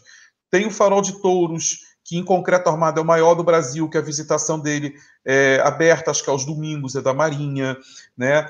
Tem um, ah, tem um lugar fantástico ali, que é os Parrachos de Perobas, que você adentra 5 é, quilômetros adentra não, você vai mar afora 5 quilômetros, está 5 quilômetros da praia de, de Perobas, e no período, principalmente a partir de setembro, a maré vai baixando. E quando a maré está baixa, a água fica na altura do seu joelho, dependendo da sua altura, né? E ali num banco de corais, com pouco vento, com água morninha, você ficaria em alto mar com água no joelho água transparente, transparente, né? Já a 20 quilômetros de Touros, você tem São Miguel do Gostoso, que é um, um lugar, uma cidade que tem se consolidado aí para um turismo é, hum. mais rústico, né? Um turismo mais de luxo rústico, mas que dá também para conhecer de uma forma até mais barata. Você tem o pôr do sol na praia de Tourinhos, né? É, e tem uns bares mais descolados, restaurantes mais descolados. Então, assim, a hospedagem mais descolada está em São Miguel do Gostoso, né? O descolado que eu falo é o, né? É, onde você tem é, meios de hospedagens mais, digamos assim, mais privativas, né? Já em Touros você tem pousadas mais econômicas, né? E tem resort all inclusive lá também. Tá? Abriu há pouco tempo um resort all inclusive lá imenso. Uhum. É, para quem tem criança, de repente tiver mais disponibilidade para um resort all inclusive, eu também indico que é uma boa, né? Se você fizer uma economia aí, conseguir pagar através de um pacote, é uma boa também. Então, assim, como você viu, né? É, algumas sugestões de cidades que acabam atingindo alguns outros estados, por exemplo, Touros, para quem está no Ceará, né? Para quem está, é, dependendo da localização no Ceará, dá quatro horas de viagem, né? Cinco horas de viagem. Para quem está em João Pessoa, por exemplo, dá três horas de viagem. Então, é um turismo regional, você tem como aproveitar né? Você está em Angra, por exemplo, vai para São Paulo, você faz em, em? Em quatro horas, né? Cinco horas no máximo. Para quem está aqui no Rio, para quem está na região do Rio. Oi? De Angra para São Paulo, eu acho que é mais. Dá, então, no máximo, umas cinco horas por aí. Acho que não passa disso. É, eu já, já peguei esse caminho, mas é que eu acho que eu peguei trânsito, então... Foi... É, você pega a Dutra e desce pela antiga Estrada Real, né? É, para quem está na região serrana do Rio, quiser ir para Angra, é a mesma coisa, ou vice-versa. Né? Então, é aproveitar esse turismo. Né? É para quem está até na região do, é, do sul de Minas, ou na, na, na região ali é, da Zona da Mata. Né? Você pode aproveitar também não só a parte interna de Minas, dessas cidades mineiras, como também o litoral capixaba, o litoral fluminense. Ou seja, tem muita coisa que você pode se deslocar de um estado para outro com pouca distância, né? Cinco horas de viagem no máximo. Não, de São Paulo, de São Paulo, ali no próprio litoral de São Paulo, é lindíssimo, gente. É muito lindo, é muito lindo. Eu, pessoalmente, São Paulo. O sol mais bonito que eu já vi foi da Praia de Boiscanga. Não é pelo fato de ah, eu ter casa lá a vida toda e, e ter aquele valor sentimental mas é que é o pôr do sol mais bonito que eu já vi, né? É, uma vez eu vi o pôr do sol da duna de Jericoacoara, que é o famoso pôr do sol que você fica na duna e você vê o sol se pôr no mar. Eu a vida inteira vi o sol se pondo no mar. o, o, e, e, lá tem, principalmente no meio da praia, no verão, né? É, ter o, o, porque assim, a praia ela é um U, é, ela tem um formato diferente. Então, você vê o sol se pôr no mar, e dependendo de onde você estiver na praia, você vê o sol se pôr num lugar diferente. Né? Então, assim, é, tem duas ilhas na frente, né? Tipo, e, que, tem duas, duas ilhas. Que é, se você vai andando pela praia, elas são bem longe umas das outras. Se você estiver bem no meio da praia, é uma diferente para a outra. E no verão, o sol se põe exatamente no meio entre as duas, entre as duas ilhas. As ilhas, nossa, deve ser pintura, né? É uma pintura, é uma pintura, né? Eu fui para lá desde que eu nasci, praticamente, né? E eu tinha casa no meio da praia, hoje eu tenho casa na ponta da praia. É, então, assim, eu via todo verão, eu via o, o sol se pôr no meio das duas ilhas. Era nossa, era lindo demais. E aí ele é laranja, rosa, amarelo, ele, ele fica. O céu fica numa tonalidade assim absurda e nunca é, é, igual ao outro. Nunca nenhum, você nunca vai ver um dia com pôr do sol exatamente igual ao outro. Não tem. Não, e a gente, e além de tudo, assim, a gente além de sair do, do eixo Rio São Paulo, né? A gente tem, por exemplo, ali quem mora na região de Brasília ou, ou de Goiás, você tem ainda ali também é, tem a própria cidade de Goiás, que é histórica, né? E a distância rodoviária é curta. Para quem está entre Goiás e Tocantins, você tem o Jalapão, né? Que dá para fazer turismo regional. Para quem está no Tocantins, entre Maranhão, você tem a Chapada das Mesas. Né, para quem está ali no Pará, dependendo da área, tem ali Alter do Chão para fazer turismo regional. Para quem está em Manaus, você pode aproveitar e visitar os igarapés próximos a Manaus. Tem tanta coisa para se fazer para depois não falarem da gente. Ah, vocês estão no eixo de São Paulo, só falam dali, né? Não, tem muita coisa bacana, né? E esses destinos. Eu apaixonada pelo sul do Brasil.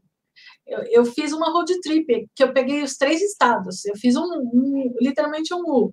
Eu não, não voltei pelo mesmo caminho que eu fui. Então, assim, eu fui pelo interior, desci, desci pelo interior ali do Paraná, fui, a, desci até São Miguel das Missões, tipo, a gente pegava sete, oito horas de estrada por dia. Assim, era, era muito puxada a road trip. Falando Mas, em Paraná, você está sabendo da novidade? Que o Brasil já tem um projeto muito antigo chamado Cidades Irmãs, é, de cidades que, de, é, de front, cidades fronteiriças, né? É, então são cidades que são 30 e poucas cidades que fazem fronteira e que podem ter é, lojas duty free.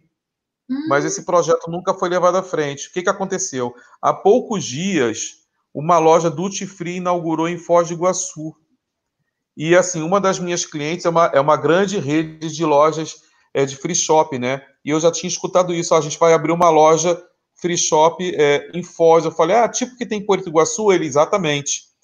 E abriu essa, que é a Sky. Só que a Mega Eletrônicos, lá de Cidade Leste, vai abrir uma loja em Foz e a Dufre, que é essa, também vai abrir. Ai, que legal. Ou seja, Foz do Iguaçu vai estar vai tá prometendo aí ser uma grande concorrente de Cidade Leste. o que o que, que eu ouvi nesses dias agora? Que o que é em relação ainda a eletrônicos, eletroeletrônicos, Foz não está conseguindo bater por conta da questão, é, algumas questões de impostos, de legislação, que ainda não consegue.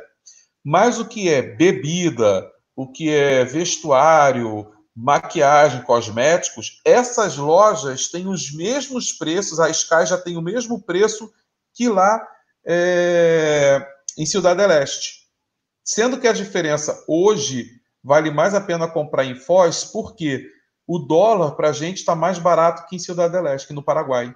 Então, quando eu vi essa matéria, o dólar no Brasil estava 5,60 e lá estava 5,80.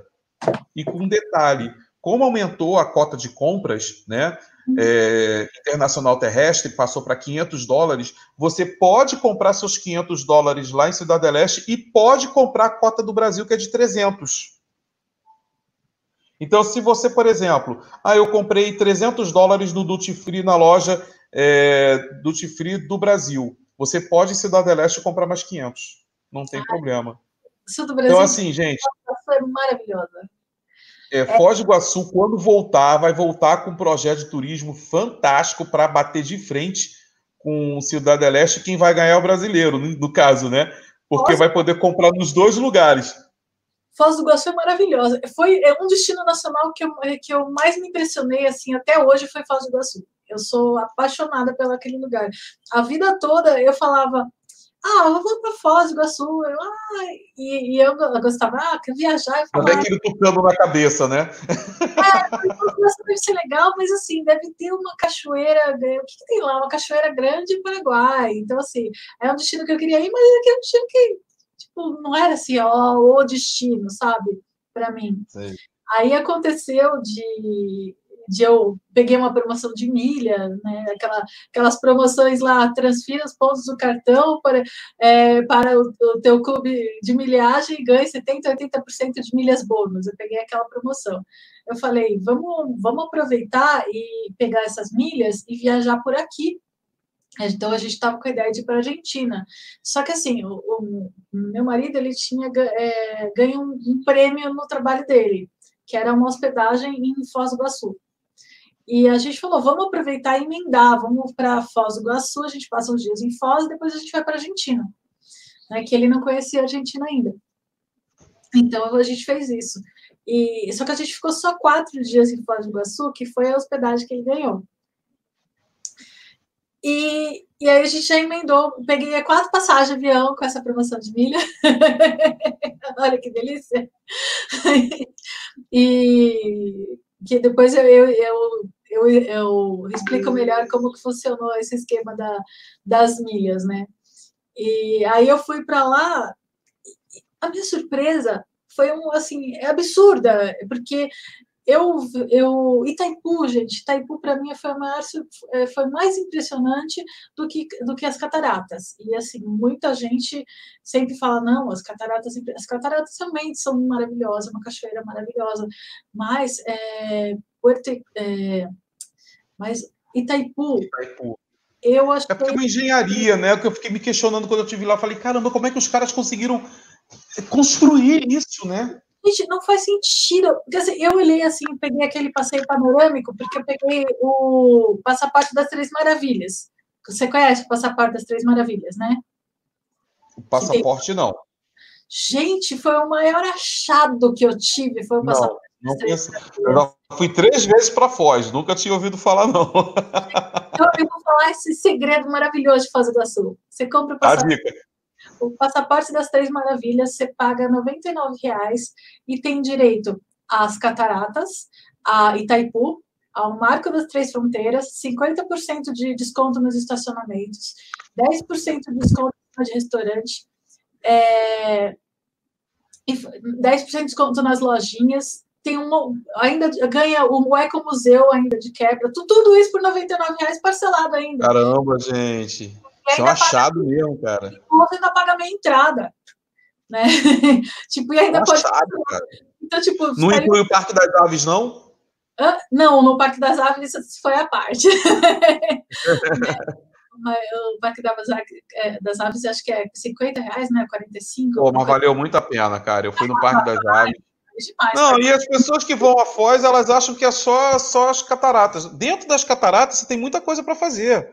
Além das Sim. cataratas, você tem Macuco Safari, você tem as trilhas, tem trilha que vai te deixar em, em aldeia indígena, né? Você tem um monte de coisa para fazer. Do lado tem o Parque das Aves, você tem o Complexo Dreamland, que tem bar de gelo, tem Museu de Cera, você tem a Mesquita, você tem lá o Templo Budista. Né? O centro de, de, de, de Foz é bem interessante porque tem um comércio de roupas com preço bem bacana. Eu gostei muito. Né? o Paraguai é, do também, né? É do Paraguai, eu fui a pé, atravessei a pé a, a, a, ponte, entendeu? Então é muito legal. Tem, e além de Porto Iguaçu, porque assim, se você não quiser pagar o marco das três fronteiras brasileiro, que é pago, acho que é 40 reais, o lado argentino não tem a mesma, é, as mesmas atrações, mas é gratuito, né?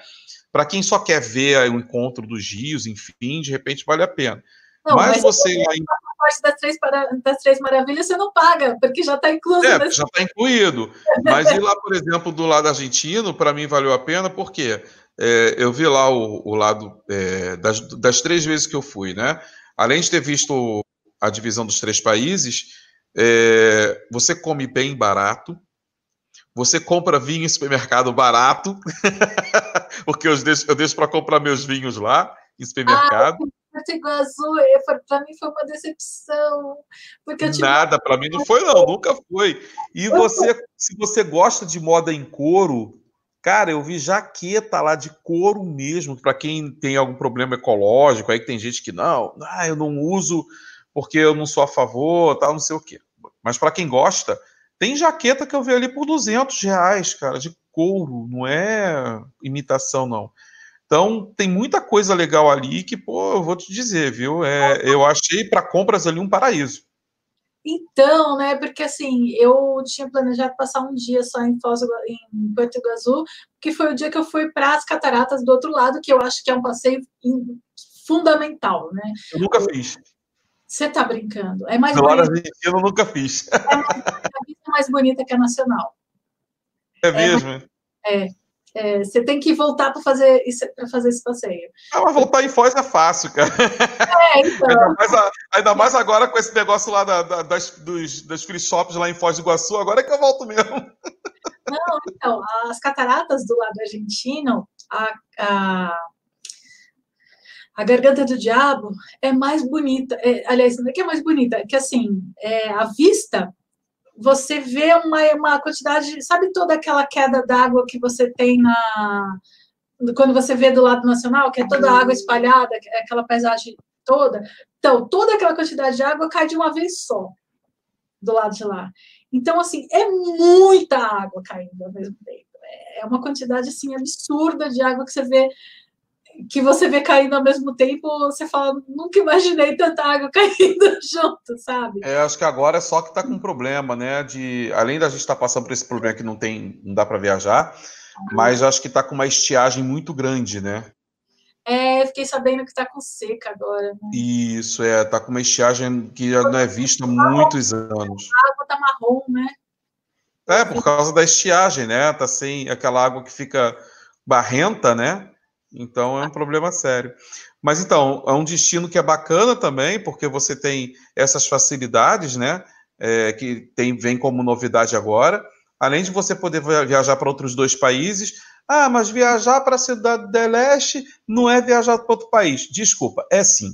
É, você tem a Zona Franca. Eu fui lá dentro de Cidade do Leste, é uma cidade bem diferente. É uma cidade verde, por incrível que pareça, a gente, a gente tira a Cidade do Leste por aquela bagunça da Zona Franca. Não, esquece aquilo ali. Cidade Leste é uma cidade totalmente verde, é uma cidade universitária, tá? Inclusive eu tenho um sobrinho que faz medicina lá, e é uma cidade bonita. Você acha que Cidade Leste é uma cidade feia? Não é. Cidade Leste não tem nada a ver com a Zona Franca que a gente vê ali. Aquela bagunça é só na Zona Franca. E para quem acha ainda que compra em Cidade do Leste, é, Muamba, esquece também. A gente está falando da terceira maior Zona Franca do mundo. Tá? Então você tem ali produtos maravilhosos, tem lugares muito bons para se comprar, como você tem o Shopping China, que é o meu favorito ali, você tem a própria Mega Eletrônicos, e tem lojas de altíssimo luxo. Você tem não só a Mona Lisa, como tem a Saks, que é um, um, uma loja de departamentos divididas em 11 pavimentos até o segundo andar. São 13 andares, na verdade, até o segundo é, é só de, de lojas né, diferenciadas, e a partir do terceiro piso para cima é só da própria Saks. Lá em cima você tem um restaurante no 11 andar de altíssimo luxo e, bistrô, e em cima você tem pizzaria, uh, café e uma área de que vende charutos, né? É, uma área para fumante. Cara, você fica vendo assim, fica, meu Deus, como é que pode? Lá embaixo a gente vê aquela bagunça e esse luxo imenso aqui dentro. Uhum. Tem um andar que é só de móveis. Eu vi móveis da, grife, da grife Versátil, não quis nem ver o preço para não cair para trás. O negócio todo em Capitonê, eu falei, caraca. Aí você ia ver lá o botãozinho do Capitonê, era o brasão do Versátil. Cara, será que alguém compra isso?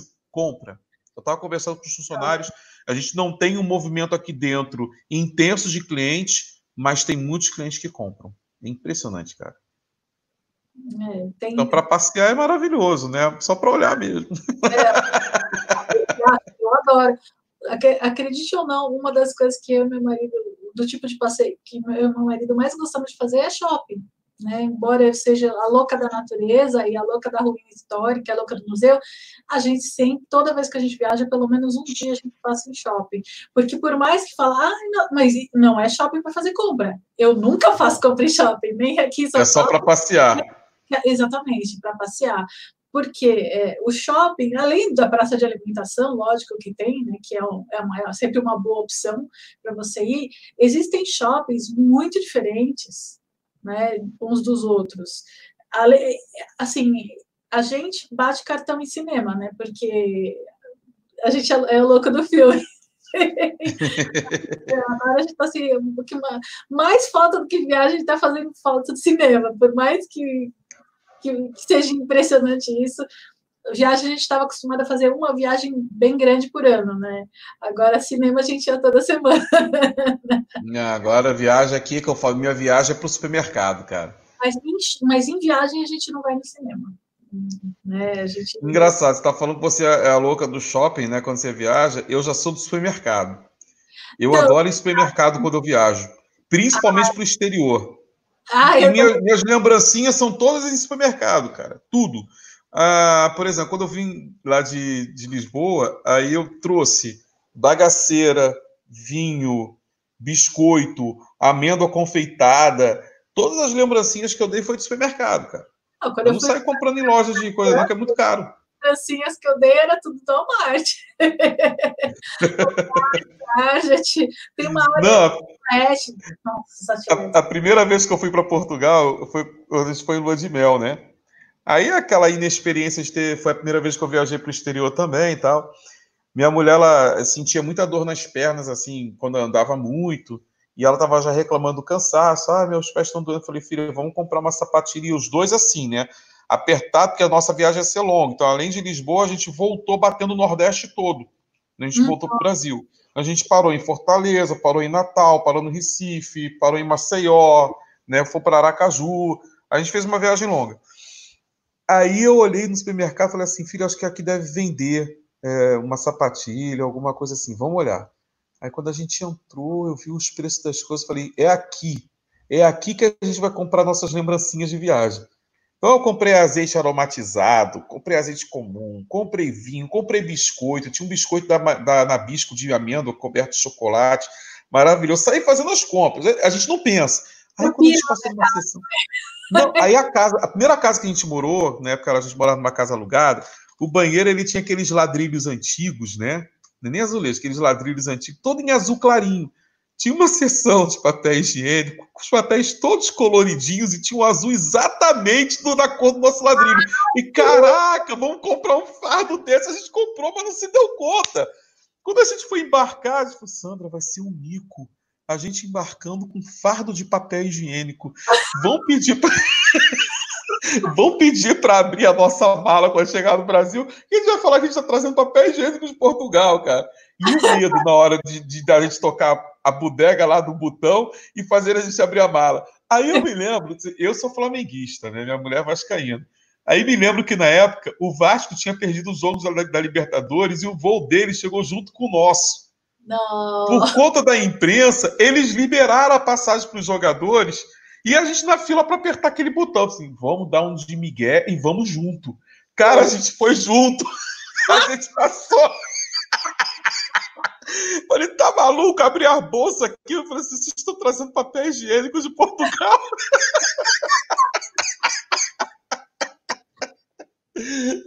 Eu não queria pagar aquele bico, não. Ah passou junto com os jogadores do Vasco. Eu nunca gostei tanto do Vasco na minha vida como naquele dia.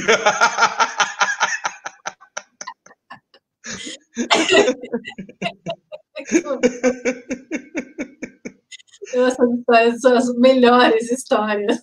Ah, eu tenho um monte, cara. Mico, que eu já dei confundindo gente. Pô, teve uma vez que eu tava. Eu morei em Natal, né? Te falei. Uhum. Aí eu tinha um amigão meu que eu trabalhava em agências de viagens em Natal. E tinha um amigão meu que era agente de viagem, cara. E eu já não via muito tempo. Aí numa das minhas idas a Natal, eu falei: caraca, fulano lá embaixo com a família. Ah, como a mulher dele tá diferente, parece que os filhos não cresceram. Vou lá, vou lá. Eu gostava ah. pra caraca desse cara. Fulano! Ele ficou me olhando. Não, você tá me confundindo com alguém. Eu falei, não, fulano. Eu olhei pra mulher dele. Ela tá um pouquinho diferente, você não lembra de mim. Mas, cara, quanto tempo que eu não te vejo? Tem anos. Eu sou o Vicentinho da CUT. Você tá se confundindo com alguém. a menina da VASP baixou do balcão pra rir da minha cara. Eu falei, eu não sabia onde enfiar a minha cara, se eu saía, se eu ficava, se eu pedia alguma informação extra. Eu sei que na hora a micada de todo mundo rindo dos meus cornos foi triste, cara. Eu sou o rei de pagar mico de confundir as pessoas. Nossa senhora, gente. É. ah, mico de viagem já dei vários já, cara. Isso aí tem, dá para fazer um livrinho. Não, viagem, eu, eu, fiz um vídeo só de perrengue, né? Eu já passei cada história de viagem. Tem uma que eu já contei, acho que em vários vídeos, que foi lá em Portillo, acho que foi em Portijo, mas aí no caso foi perrengue, não foi nem mico. Né? É, eu peguei uma tempestade de neve no, na estação de esqui lá de Portillo, no Chile. A gente estava lá em cima, num passeio que a gente foi fazer um almoço, começou uma tempestade. O, o, o cara do guia chegou e falou: Não, vamos, entra, entra no carro, entra no carro, a gente precisa ir embora, precisa ir embora. Era a estrada em caracol, descer, né? É, descer, a gente descendo, é um penhasco, né? É um penhasco do lado e uma parede de neve da outra a pista congelada, um caminhão na frente e um caminhão atrás. Imagina a gente descendo com uma nevasca, o, o caminhão na frente, o caminhão atrás e a pista congelada. E a pista congelada você não pode frear, né? Nunca, quando a pista está congelada. Então, eu, você vai estar escorregando. A gente ia escorregando, e o caminhão na frente, o caminhão atrás escorregando também. Ai, meu pai, e Senhor. lado. uma parede de gelo da outra. Caramba, é pra, na hora é para chorar, é para rir depois, né? É, exatamente. É, meu marido estava nesse de quase. É, é, é, na hora a gente, a, gente, a gente chora, a gente ri depois. A situação dessa daí, meu Deus do céu, acho que eu tinha entrado em desespero. O da situação foi que eu não estava tensa. Ah, o meu marido falou não, assim: não, não perigo, do perigo, né? Eu falei, amor, a gente não vai morrer hoje, não se preocupa. O cara, Nossa! O cara, já foi guarda florestal, a gente está em boas mãos. Deixa eu aproveitar e ficar filmando, tirando foto. Não, cara, pe... Pô, no Chile eu passei, eu passei um perrengue e, e paguei um mico, né? Na verdade, assim, esse mico foi meio que em grupo, mas como eu era o único que falava eh, espanhol na época, né? Aí, por exemplo, tudo que o pessoal precisava, eles perguntavam para mim. Nós fomos em duas famílias. Fui eu, minha mulher, meu filho, meu sobrinho e uma amiga nossa com os dois filhos dela. Uma menina que já estava grávida e um filho da idade do meu, que na época era, era pré-adolescente. Chegamos lá, chegamos de madrugada, acordamos cedo, vão no mercado fazer compras. Eu já tinha feito, assim, eu me planejo muito quando eu viajo, então eu vejo tudo que tem ao redor. Eu pego o, o Google Earth, saio andando pelas ruas, Google Street, eu sabia que tinha um supermercado bem na quadra de trás, um jumbo. Falei, vamos, vamos lá no supermercado, tem um jumbo aqui atrás. Nossa, Aí eu bati certinho, eu bati certinho no mercado.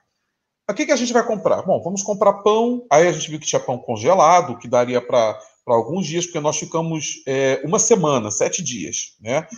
Ah, vamos comprar refrigerante, leite. A gente estava num apartamento. Beleza. Aí essa minha amiga falou assim: Ó, oh, Cláudio, tem uns congelados ali, vamos levar alguma coisa, já que tem o forno elétrico lá. Eu falei: ótimo, vamos levar os congelados, que é prático, né? Uhum. Aí ela falou: você tem esse empanado aqui. Aí os empanados todos, cada um de um formato, né? E eu nem preocupei, sabe? Isso daqui deve ser frango, aí isso aqui é batata noisette, vamos levar esse, vamos levar esse, vamos levar. Chegou no apartamento, a gente no primeiro dia comeu as batatas noisette, comeu aquele empanado, falou assim: mas que carne diferente, cara. Que carne e a gente nem preocupou de olhar a embalagem. No dia seguinte, a gente chegou de um passeio, minha mulher foi pegar com ela para fazer as coisas. Cláudio, vocês compraram só batata. Não, a gente comprou, tem carne aí, tem frango. Não, Cláudio, os empanados são todos de batata. A gente comeu batata por uma semana. Os meninos já falavam no quarto dia: a gente não aguenta mais comer batata. Aí teve um dia que no quinto dia, vamos descer, vamos no McDonald's, vamos A gente comeu batata por uma semana, cara. Coisa. eu, na hora que você estava falando, eu tava, já estava achando mesmo, será que ele comprou comida de cachorro achando que era salgadinho? Nada, cara, era tudo empanado de batata. Menos mal, né? O que eu pensei. Porra, a gente comendo batata semana, batata com arroz e salada a semana inteira, cara. Enjoa, enjoa. Pô, Cíntia, a gente já tá com uma hora e quarenta, cara. É, uma hora e quarenta. Vamos encerrar? Passa muito rápido. Vamos encerrar? Passa live. muito rápido. Passa. Não, quando eu fazia live no Instagram, eu fiz uma série no Instagram sobre destinos brasileiros. Às vezes o convidado falava assim, Ih, mas vai dar tempo. Eu falei, não vai não. Quando chegar perto do final, a gente faltava para falar assim, ah, passou voando. Eu falei, eu disse que não ia dar tempo. Passa muito rápido. O YouTube. YouTube, você não tem tanto, tanta preocupação assim. É, verdade. Como foi minha primeira experiência, né? Aí foi bom para ver como é que funciona. Bom, agora que você já fez a experiência, aí na próxima, quem sabe eu faço no teu canal também? Tranquilo. Próximo a gente te aborda mais um assunto ou dá continuidade desse. Tem pano para manga, né?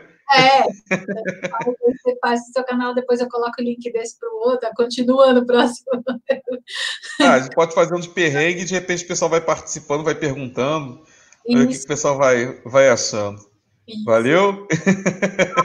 Então. Foi um prazer. Obrigado, Cláudio. Cíntia. Valeu. Galera, beijo grande. Obrigado. Obrigada. Tchau, tchau. tchau, tchau. Bom, já